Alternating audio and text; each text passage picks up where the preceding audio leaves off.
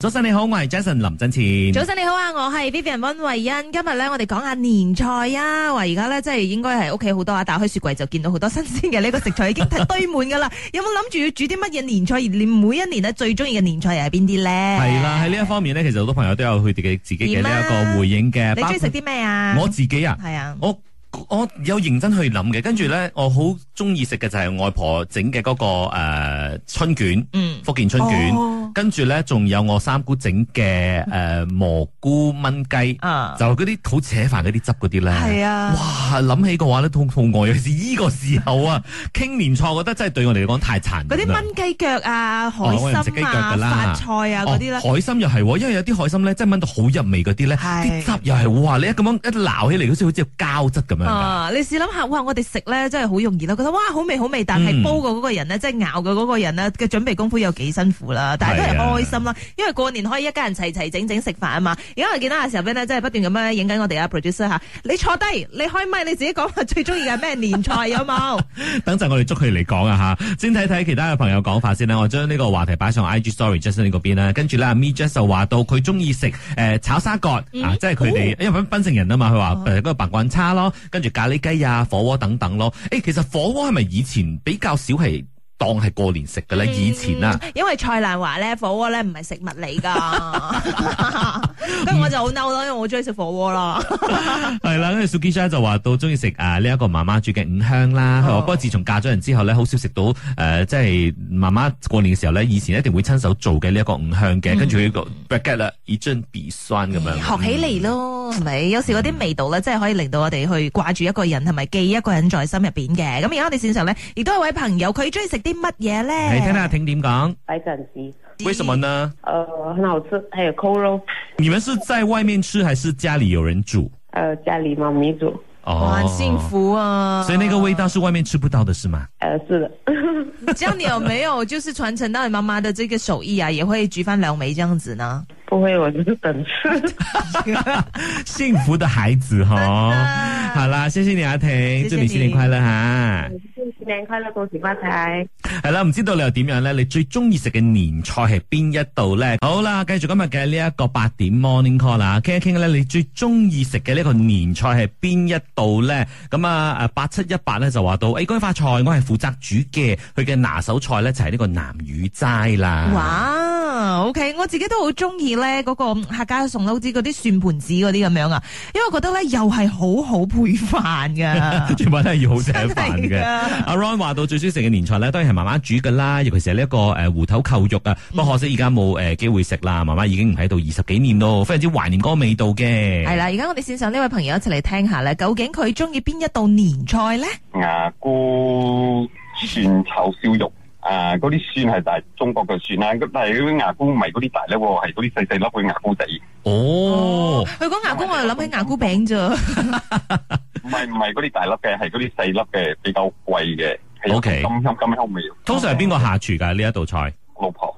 哦，我好幸福啊！你都係我老媽子，跟住而家到我老婆炒咯，所以你老婆炒嘅嗰個手法都係你媽媽傳授俾佢嘅。但係冇嗰個味道，冇嗰、個咩啊，小心講 嘢啊！講好好嚟啊！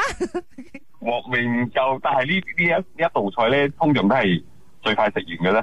哦，最俾甩人骨㗎照鏡啦，啊！呢個叫做係喎，所以咧，即係如果屋企入邊咧，即係有人願意去下廚嘅話咧，一係啊定要好 appreciate 佢哋嘅呢一個 effort 啊。同埋咧，真係好多時候好多家庭都係咁樣嘅，每一年呢都會煮翻同一味餸嘅，嗯咁但係咧又會大家食得好開心啊！係啊，咁啊一二二一都話到啦，佢最中意食嘅咧就係炆乾筍啊，就係呢個烘巴啊，即係個炆豬腳啊，同埋呢一個海參啊，同埋嗰個誒冬菇等等嘅。嗯，S F G 咧就話到芋頭扣肉啦，而 Stephen Chow 咧就講我淨係識食嘅，唔知道菜名係咩喎， 哇！冇搞錯啊！一七九一話媽媽好犀利㗎，佢煮嘅每一道餸都好好食㗎，不過可惜而家冇機會食啦吓。佢話、嗯如果你仲有機會食媽媽煮嘅餸嘅話，一定要好珍惜，祝大家新年快樂。 OK，幫手洗碗咯，記得都要係咁係啊，樣。執頭執尾啦 係啊吓。咁我知道你最中意食嘅呢一個年菜係邊一道咧？早晨你好，我係 Jason 林振前。早晨你好啊，我係 Vivian 温慧欣。話今日嘅 Melody 八點 Morning Call 嘅話題講年菜啦，搞到我哋好肚餓啊！頭先咧快快脆咧走出去嗰度咧食咗半粒老婆餅。系啦，咁好多朋友咧都有 飲飲 text 入嚟，佢哋最中意食嘅年菜啦。啊，九九九四三七就話到，佢最中意食咩咧？撈生嗰啲脆脆嘅 餅啊， 薄薄脆。咁啱啦，你食晒啲脆餅，我幫你食晒啲魚生佢。係啊 m a r s h m a l l o w 都有話到咧，最中意食就係撈生噶啦我都係好中意食撈生，我同你講，好多人撈咧，只係一個意思咁樣係啫嘛。講起啲高處，而且咧，我每一次見到啲人啊，即係盤滿缽滿嘅時候，哇！即係寫晒嗰啲撈生真係，咧我會覺得好嘥晒心痛， 我會想要 執執晒嚟食吓。我哋係認真撈，你係認真食㗎，係咪？ 同埋通常都係食一兩啖我意思咁樣嘅係啫啊嘛，但係我係真係會成盤撈生食晒嘅即係人。你係當係一個前菜咁樣嚟食嘅。係啊。 真係好中意食撈生。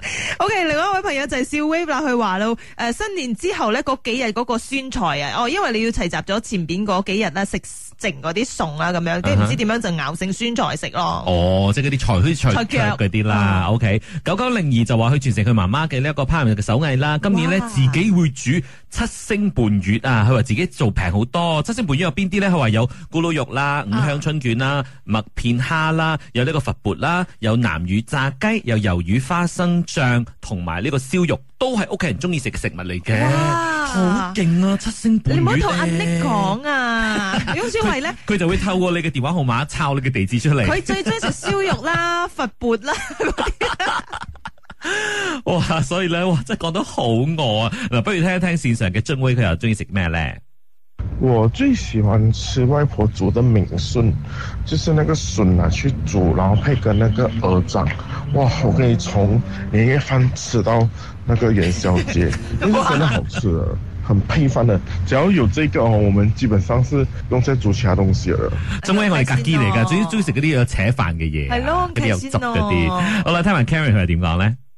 最令我懷念我家婆整嗰味菜就係麵豉姜華鴨，啊真係好食！呢味呢味菜真係好好食。不過而家因為上咗年紀啊，鴨唔可以食太多，所以就冇咩敢煮啊。因為我仔就冇咩中意食嘅鴨，所以我就選擇自己又有腳痛嘅問題，所以唔可以煮咯。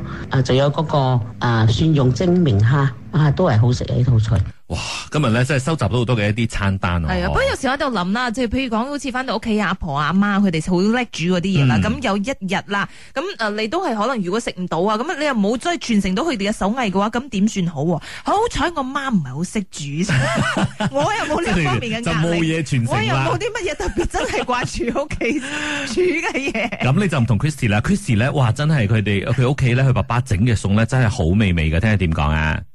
初七我爸爸咧就好中意整魚鬆同埋炒米粉嘅，咁嗰個魚鬆咧就係而家冇得食咗啦，因為我爸爸已經唔喺度咗，哦而且我哋都唔識整， 好哦，多功能嗰個嗰、個魚鬆，攞嗰啲膠魚嚟打打打打軟咗，跟住攞去炒雞，骨嗰啲白蘿蔔落去雞芝麻落去炒炒炒，跟住攞嚟包生菜食。嗯，哦跟住我哇爸！爸會煲雞粥同埋炒嗰個米粉，嗰、個米粉又係我哋真傳唔到我爸爸嘅手藝。但係有冇學過啊？試過？又又跟過去炒過，炒唔出去嘅味道。過去嘅炒粉真係個個都隔離鄰舍都話好食。嗯今年爸爸已經唔喺度咗啦，所以冇得食咗。嗯，不過咧，即係嗰個味道永遠都會留喺心裏面啦，係嘛？係啊係啊，講起嗰年過年咧，初七就好掛住爸爸煮嘅魚湯同埋炒米粉咯。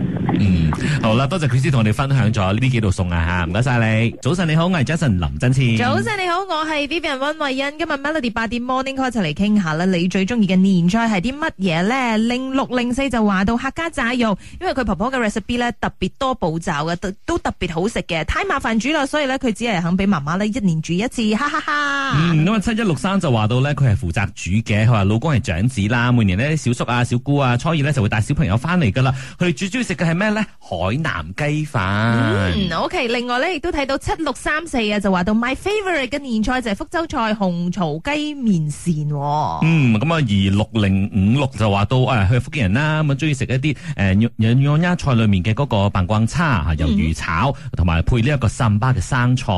但係你有冇時候發覺咧，係咪好似啲老人家佢哋煮嘅嘢啦？喂，冇乜所謂謂嘅 recipe，即係佢唔會即係教到你講話，OK，一 take 個 spoon 乜嘢，一 take 個啊哈 teaspoon 啲乜嘢，加啲乜嘢咁樣。佢就係覺得哦，咪咪就係咁樣煮咗佢係嗰種手感咁樣係嘛？係咯，係好似好跟佢哋嘅心情跟啊。佢哋嘅，唔係啦，佢哋即係太有經驗咗啦，所以如果你去好實質咁樣話俾佢聽，哦，到底要幾多幾多㗎？佢話誒你咪睇咯，所以好多時候咧，你跟老人家學煮咧，你係去觀察比較多啲嘅，啊你問佢嘅話，反而問到佢猛甚震。至乎你手咪一攞一扎鹽咁樣，啊哈佢就大概知道乜嘢會煮出乜嘢味道咁樣。係喎。難怪好多人講話啊，我學極都係嗰個味道都唔啱嘅。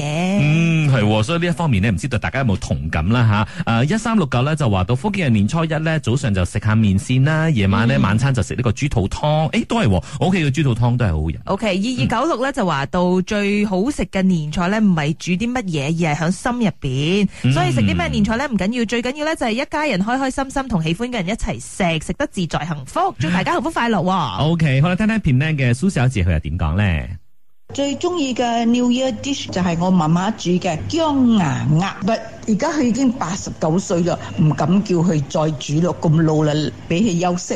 唔我哋學唔到啊，因為點講好多工，and then 誒、呃我哋冇咁嘅呃時間去跟住佢度去 spend the whole day 啊，K 字喺個 kitchen 嗰度煮啊，知道冇？我真係好 appreciate what she has done。係啊，真係要好好咁樣去即係。誒、賢者啦，如果真係屋企有一個家子煮嘅話，係啊或者即讚一讚佢煮嘢好食咁樣，其實都係一種回饋嚟嘅。係啊，好花心思噶。嗯，好，聽埋芒婆婆佢又點講 咧？每年喺吉隆坡嗰度係訂開一間餐館嘅，年年都係嗰間餐館嘅，我哋兩圍台嘅。我好中意食佢嘅橫菜就手，你炒一炒佢，跟住佢有淋佢哋自己嘅醬汁啊，好好食噶。我講到我都口水流啦。